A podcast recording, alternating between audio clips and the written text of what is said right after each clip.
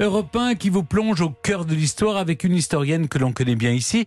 C'est Virginie Giraud qui nous raconte Simone Veil qui tout au long de sa vie s'est battue pour créer un monde plus juste. Simone Veil, son combat pour la justice, un podcast en quatre épisodes entrecoupés d'archives qui parcourt la biographie de Simone Veil. À écouter dès maintenant et quand vous voulez sur europe1.fr, votre appli Europe 1 et toutes les plateformes d'écoute.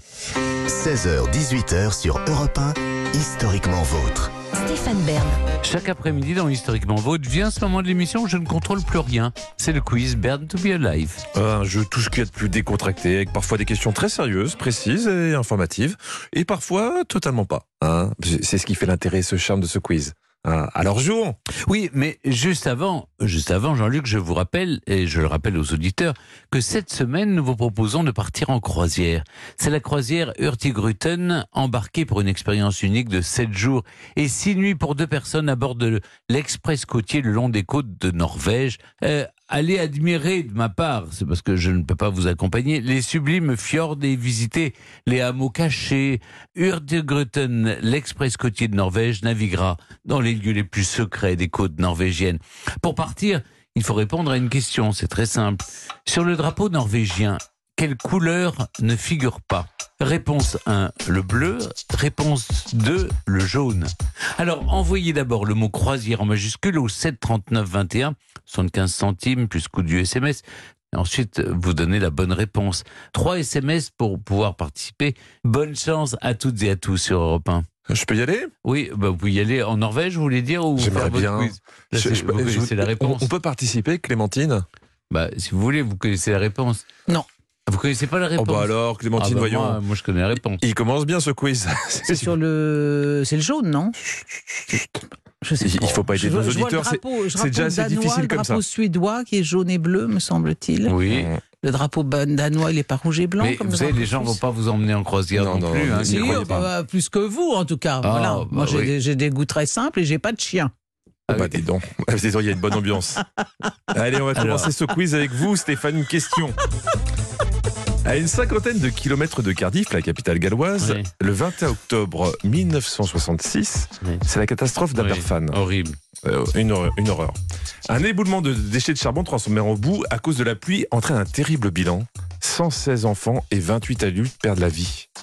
Quelques semaines plus tard, des écrits de Nostradamus furent retrouvés décrivant la catastrophe dans cette région du monde. Il a alors été créé un organisme britannique officiel qui, pendant 17 ans, va étudier Nostradamus et prévoir d'éventuels autres périls dans le pays. Vrai ou faux? Est-ce que suite à cette Alors ça, catastrophe, ça ne me dit rien du tout. on a créé un organisme pour étudier Nostradamus qui avait prévu Non, je crois cette catastrophe. Non, pas du tout. Enfin. Je crois pas du tout à ça. On est plus euh, versé dans Nostradamus en France. Il y a eu beaucoup.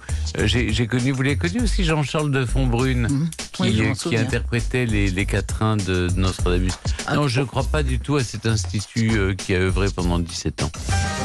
Vous avez gagné. Vous avez gagné, mais pas loin quand même. hein.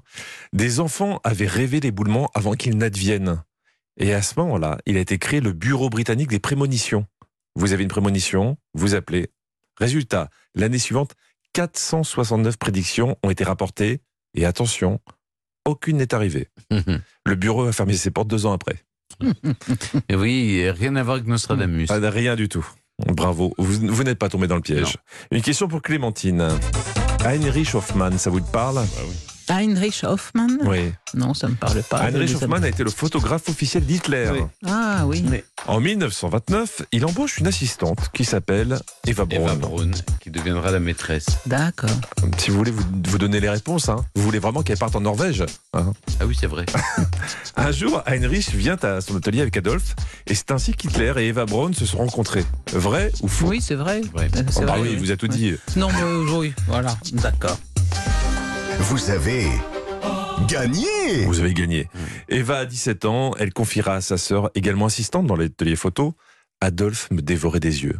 Puis elle va le décrire comme un gentleman d'un certain âge, arborant une moustache amusante et portant un gros chapeau de feutre. Il aimait bien les, les, les jeunes filles, euh, Mhm. vraiment jeunes et blondinettes. Avant Eva Braun, il me semble-t-il, il y en a une qui s'est suicidée pour, euh, par amour pour lui. Mhm. hein. Il, a, il, en a, il a suscité des passions. De tous ordres. En tout cas, vous venez d'égaliser. Félicitations à vous. Stéphane, c'est pour vous.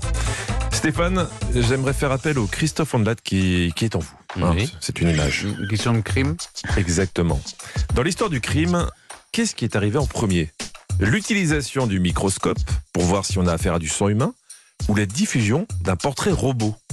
Oh là là. Je me demande, le portrait robot, c'est Bertillon probablement, non Les- Oui. Le Bertillonnage qui donnait les principales. euh, alors, est-ce que c'est le portrait robot? Lui, c'était les principales caractéristiques physiques des individus, les photos de profil, le, le, le microscope. Alors, Tout ça est au 19e Moi, je dirais que le. le, microscope est de- d'abord. non, moi, je pense que le portrait. Alors. C'est- Écoutez, le, le- le portrait robot, on a pu faire. Regardez, quand on décrit Cadoudal, lorsqu'il est, il est l'ennemi public numéro un, ventru, le cou très large. Alors c'est c'est c'est c'est une forme de C'est portrait pas robot. Vidoc, le, le portrait robot Mais si c'est Vidoc, ça veut dire que c'est avant le, le microscope. alors il me faut une réponse. Est-ce que le microscope a servi avant ou après le portrait robot Parce qu'en plus, le- le- les groupes sanguins, les résus, c'est après Pasteur. C'est ça. Donc, euh, donc c'est forcément le portrait robot d'abord. Oh là, mais moi, la dernière fois, je vous ai, fait, je vous ai induit en erreur, Stéphane. Donc je, je, je ne prends pas la Microscope responsabilité. Le microscope est arrivé d'abord pour Stéphane Bern. Donc vous ne suivez pas Clémentine bah et non, on va voir elle- si vous avez raison. Elle m'enduit d'erreur. Vous avez encore gagné. Et voilà, et il est content. Étonnant. Mais ça dépend. Qu'appelez-vous un portrait Ah, robot voilà, C'est voilà. ça la question. Et ca- capez-vous un microscope aussi. Ah hein. non, microscope, ça, d'accord. C'est le truc qu'utilise David Cassel-Lopez pour Mais est-ce qu'on considère qu'une description, une description physique d'un individu est un portrait robot le, Qu'appelez-vous un portrait le- robot le microscope est arrivé en premier. Joseph Lady est en 1846 la première personne à vérifier le sang trouvé sur un accusé. Il disait que c'était du poulet et c'était du sang humain. Scotland Yard a diffusé son premier avis de recherche dessiné à partir d'un témoignage, mais ça c'était en 1881. Oui, mais moi, je me. ouais, comment, écoutez, je ne dis rien, mais je me Mais souviens en de la. dé-. Je, me- je me demande dans quelle mesure la description de Cadoudal, lorsqu'il était l'ennemi public numéro un, recherché en effet par Vidocq, euh, n'était pas appuyé sur un portrait euh, Parce qu'il a dessiné. été dessiné, ça. Écoutez, on, Bon, va, vé- on va écoutez, vérifier ça. vérifier. On va Euh, vérifier ça. faisons Elle vous vérifier enverra par nos mail, euh, Euh, spécialistes. comme d'habitude. De toute façon, j'ai- créé. Avant de vous coucher, vous aurez un mail C'est ça. euh, ce soir. Comment Ah, mais si, ça C'est ça. existait Et toute la nuit. 1800. Réponds, réponds, réponds. Une question pour vous, Clémentine. En 1942, le FBI possédait 10 millions d'empreintes digitales. Tous les mois, il en ajoutait 400 000 dans ses archives, et rien à l'époque, évidemment, n'était numérique. Donc, on stockait le tout dans un bâtiment qui est aujourd'hui un complexe sportif qui fait parfois patinoire. Ma question, en quelle année le FBI a installé des ordinateurs pour faciliter les recherches d'empreintes digitales? En 1970, en 1980 ou en 1990 Alors donc, 70 mais les ordinateurs sont super sommaires. Comment, comment a-t-on fait? Non, Dans les années 80, on est encore sur des, sur des, des tout petits Apple. Là, on fait de la programmation sur des cartes. Euh, à moins d'avoir un, un ordinateur ultra puissant, euh, c'est le FBI. C'est le FBI. le en même FBI temps. quand même. hein. Alors, dans ces cas-là, partons totalement de l'autre côté, à ce moment-là, 70. Dernière réponse Non, je vois, je vois pas ça dans les affaires criminelles. les- Alors Non, non, le- le- moi j'étais sur 90, euh, j'assume, tant pis. Ça va être 80, je, je, je sais pas, j'ai un mauvais feeling. Allez, on part sur 90. Vous avez perdu. Vous avez un très bon mauvais feeling. Euh, C'était 80, c'est ça? Évidemment, c'était 1980. En 1950, le FBI avait plus de 100 millions de cartes digitales d'empreintes qui étaient gérées manuellement. 200 millions en 1971. Imaginez le soulagement qu'en Oh là 1980, là. ils ont tout numérisé.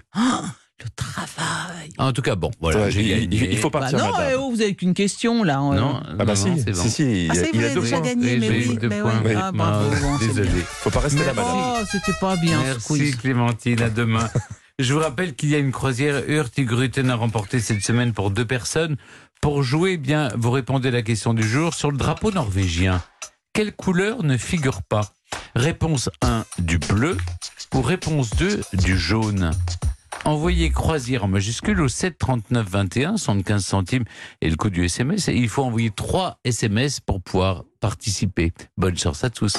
Europe Historiquement vôtre. On se retrouve dans un instant avec Jean-Luc Lemoyne, David Castel-Lopez, Ivan Jacob et nos trois américaines à Paris. Après les infos, je vous raconte Sylvia Beach et sa librairie devenue point de ralliement de toute la jeune littérature américaine installée à Paris.